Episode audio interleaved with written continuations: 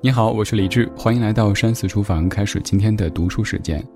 今天咱们来读一本关于音乐的书籍。这本书籍的主人公有可能您非常非常熟悉，也有可能完全不认识。如果是前者的话，不需要多介绍，他是坂本龙一。如果您觉得这个名字很陌生的话，那咱们从王菲说起。王菲在二十年之前的《预言》专辑当中有首歌叫做《如果你是假的》，里边有句歌词说：“如果你是玛丽，是朱莉、查理，还是坂本龙一，会不会有很大关系？”究竟是怎么样的一个神人会让王菲把它唱成歌曲呢？今天咱们读《音乐即自由》这本书，说说坂本龙一这位音乐家。坂本龙一是日本当代最具国际影响力的音乐家之一。他一九五二年出生于东京，幼年学习钢琴和作曲。因为饲养小白兔而所作的一曲《小兔之歌》，使他人生第一次体会到音乐所带来的喜悦。在青年时代，坂本龙一可以说是一名彻头彻尾的愤青，罢课抗议、游行示威。但是他也沉迷于德彪西、贝多芬和披头士，还潜心阅读黑格尔、胡塞尔以及德里达等人的著作。他曾经一度拒绝学习钢琴，然而因为这样的一次抗拒所带来的空虚，使他更察觉到自己原来是如此的热爱音乐。只有音乐能够使他感到自由。此后，坂本龙一真正开启了自己的音乐人生。他音乐上涉猎广泛，在先锋电子音乐、爵士融合、世界音乐、实验摇滚以及电影配乐上都有非常非常大的贡献。至今发行的音乐个人专辑有八十余张，还为四十余部的影片配乐。另外和他人合作专辑三十余张。他获得过几十个国际音乐奖项，而各位熟悉的电影《末代皇帝》的配乐就出自于坂本龙一之手。这部配乐也奠定了他的国际地位。他少年时候关心政治，积极参与日本的社会活动。成名之后定居纽约，常以环保、反战作为题材进行创作，并且发起过很多项相关的活动。《音乐即自由》这本书是坂本龙一目前唯一的自传，它是由日本 Engine 杂志根据坂本龙一的系列访谈整理而成。全书按照时间顺序展开，共分为五个乐章。从幼儿园时期接触钢琴和作曲开始，作者回忆了高中前的成长往事和所受的音乐熏陶，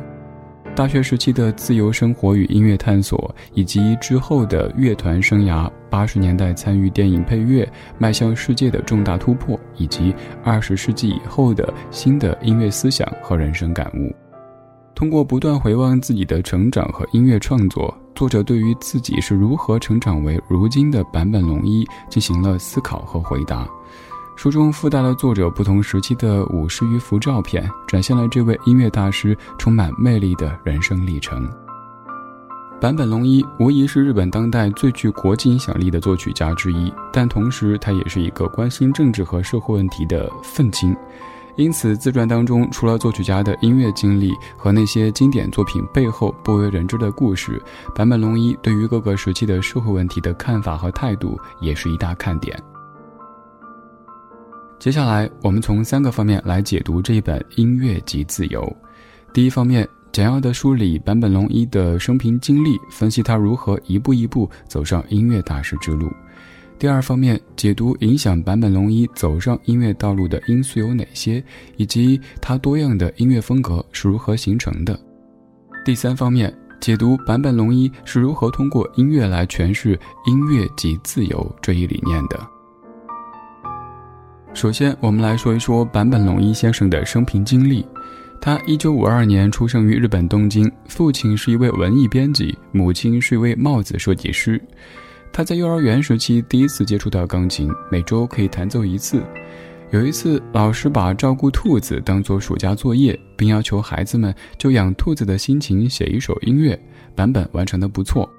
然而，最让他惊讶的是，他发现自己的音乐当中，兔子和现实里的兔子是两个完全不同的存在。于是，年幼的他就这样模糊地感受到音乐的奇妙。从小学起，版本就每周都要去德山老师家里上钢琴课，学习古典音乐。而五年级时，版本就开始跟着松本明之助老师学习作曲，并且一直持续到高中时期。除了古典音乐，他也在从容选择自己别的方面的爱好，比如说，因为左撇子的关系而喜欢巴赫复调的左右回旋，因为精致而复杂的和声而爱上披头士，因为放浪不羁的直接表达而迷上滚石，然后又是约翰凯奇的极简风格等等等等，直到遇上德彪西，版本感受到一种心灵的契合，就像一个灵魂辗转于两个躯壳。于是，版本认为自己是德彪西转世，在练习本上一遍又一遍地模仿他的签名。从初中到高中，版本大部分时间都没有认真的上课，学习作曲也谈不上刻苦。那段日子里，他积极投身罢课和游行抗议的活动。除此之外，他的时间大部分都花在听音乐、读课外书和看电影上面。他钻进父亲的书房里，读笛卡尔、巴塔耶、威廉·巴勒斯的书，和同学聊大江健三郎、胡塞尔，也聊音乐，还跟着爱喝酒的老师读黑格尔和康德，也用波德莱尔的句子给女同学写情书。他游荡在文学和哲学当中，惬意而自由，为其日后的音乐厚度暗暗地编织底色。一九七零年。坂本龙一进入到艺术大学，他精力充沛地参加各种艺术和社会活动，结识一些美术学院的人，并受到他们的影响，频繁地参与舞台剧演出，自此认识了大批的戏剧人和音乐人。坂本龙一领导过示威活动，他认为这是一种艺术的延伸，还曾与激进分子一起发传单斗争老师。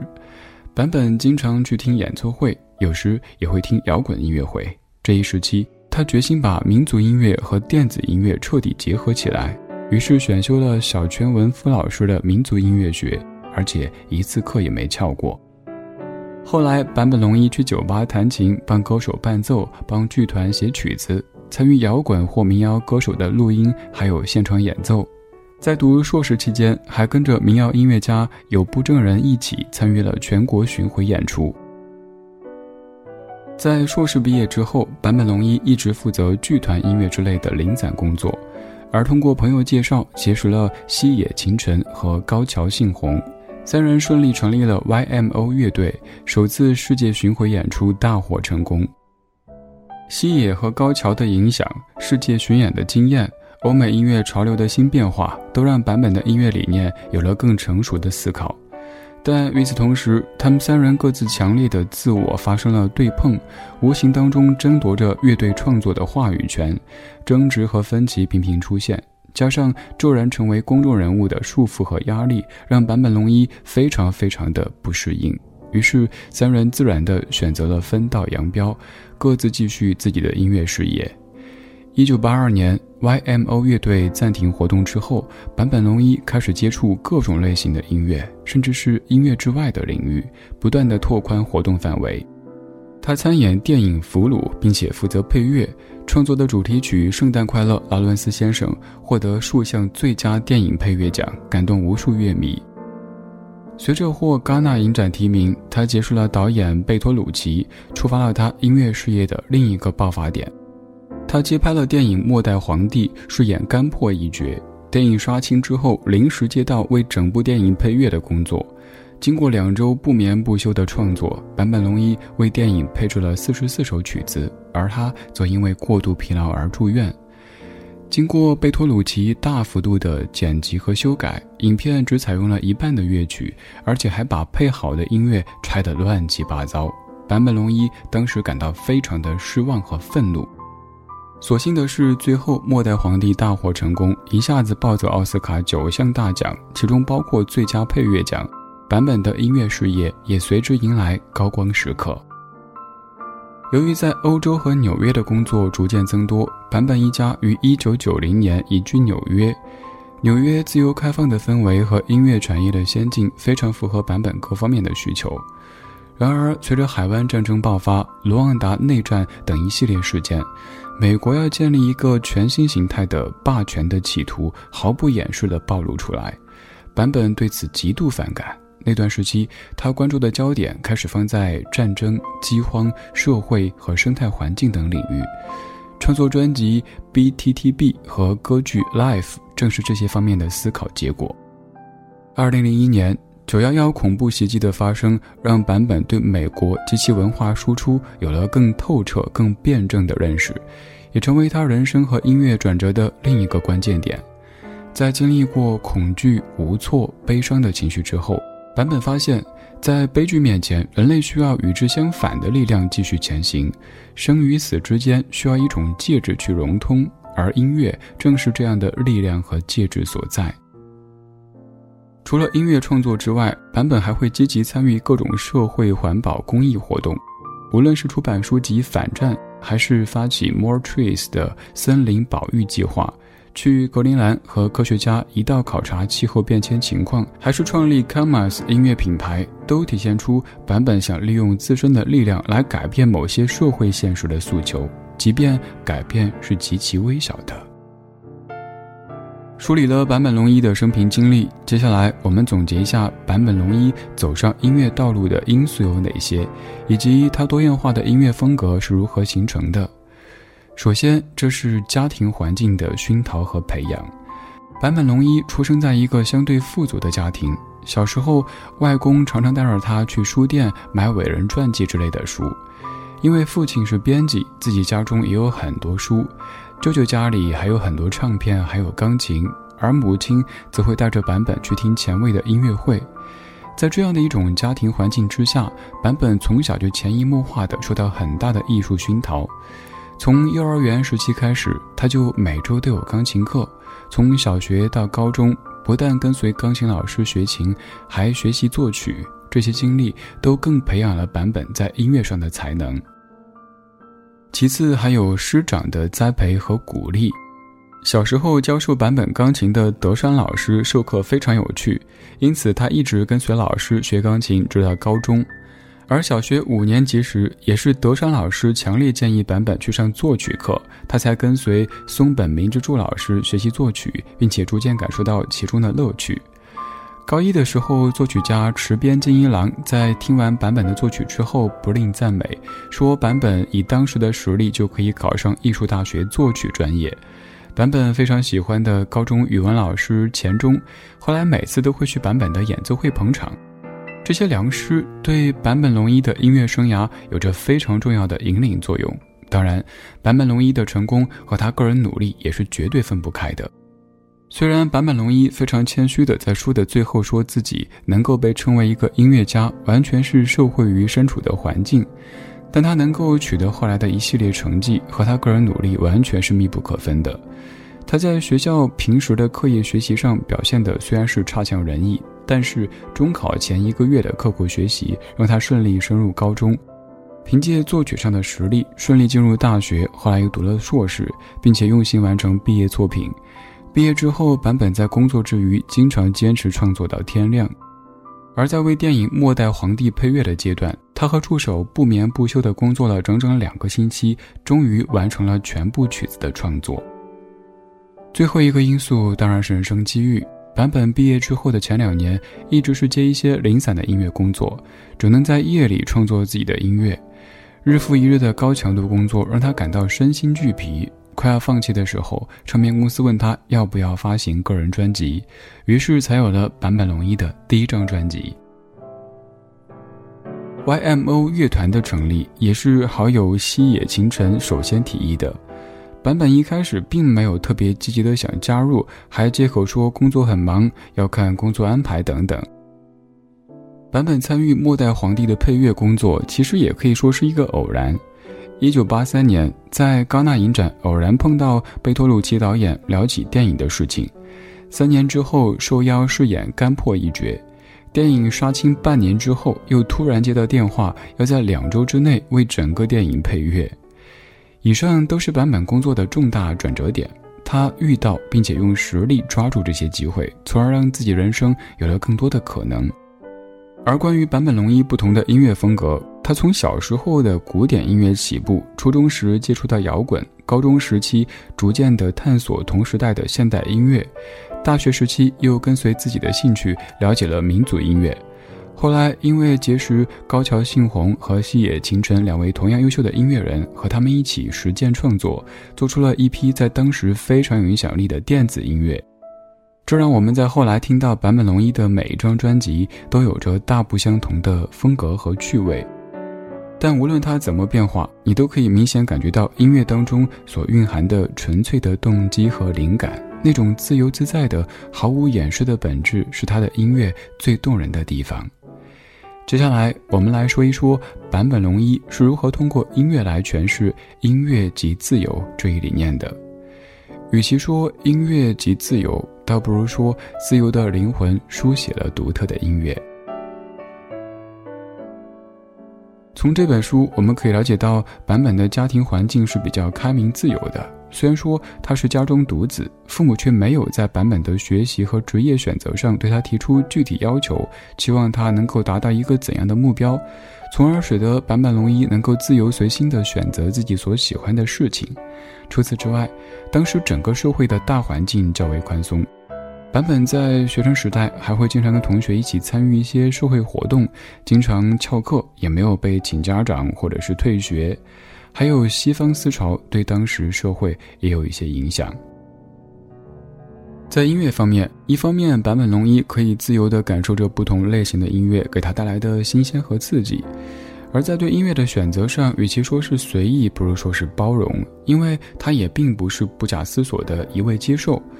他对于施于自身的安排和际遇进行着清醒的筛选和挑剔，而他孜孜不倦地吸取当中利己的部分，即使一开始是讨厌的、不理解的，找到衔接点之后，也能够迅速地接纳；而在原则上、根本上同他相斥的，总能够清楚地辨别并坚定地拒绝。正是这样的包容，让他接纳并融合着各种不同时代、类型和派别的音乐。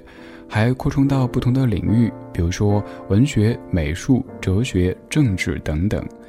而他的接纳又爱憎分明，这让他在不断的接纳、解构、反思、重塑的尝试和革新当中，依然还是自己，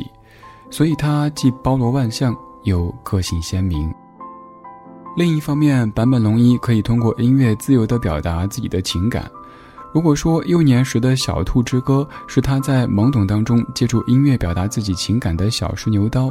那么后来的圣诞快乐、劳伦斯先生和末代皇帝，则是根据自己对于电影和角色的理解感悟创作而成的。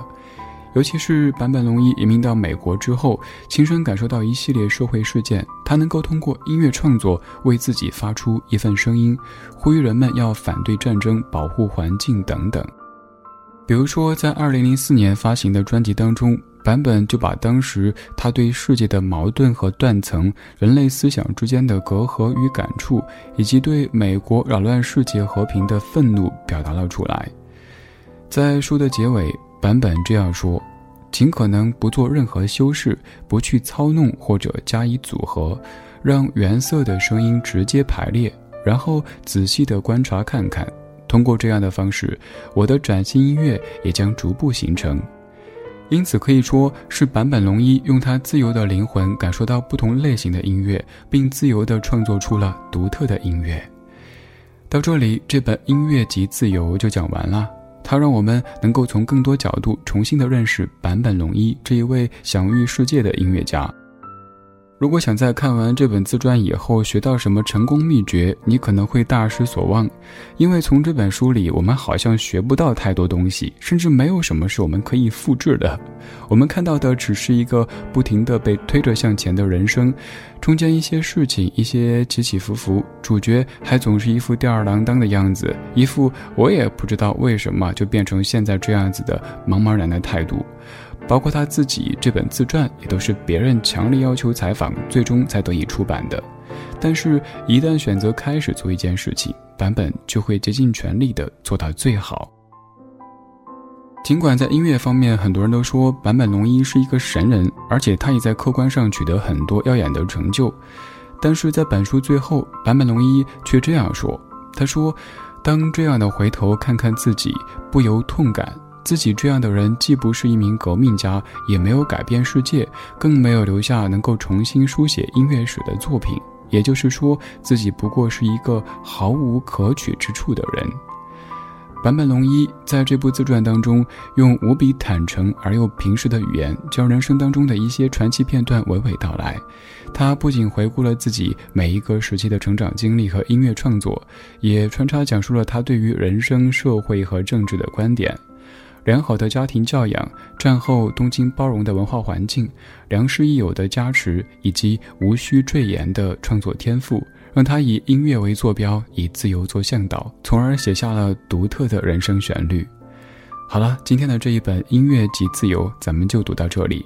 如果想读一读这本书的纸质版，或者发现更多曾经为你解读过的书籍，可以在微信搜索小程序“山寺生活”找到山寺书房。我是李志，下期读书会我们书里见。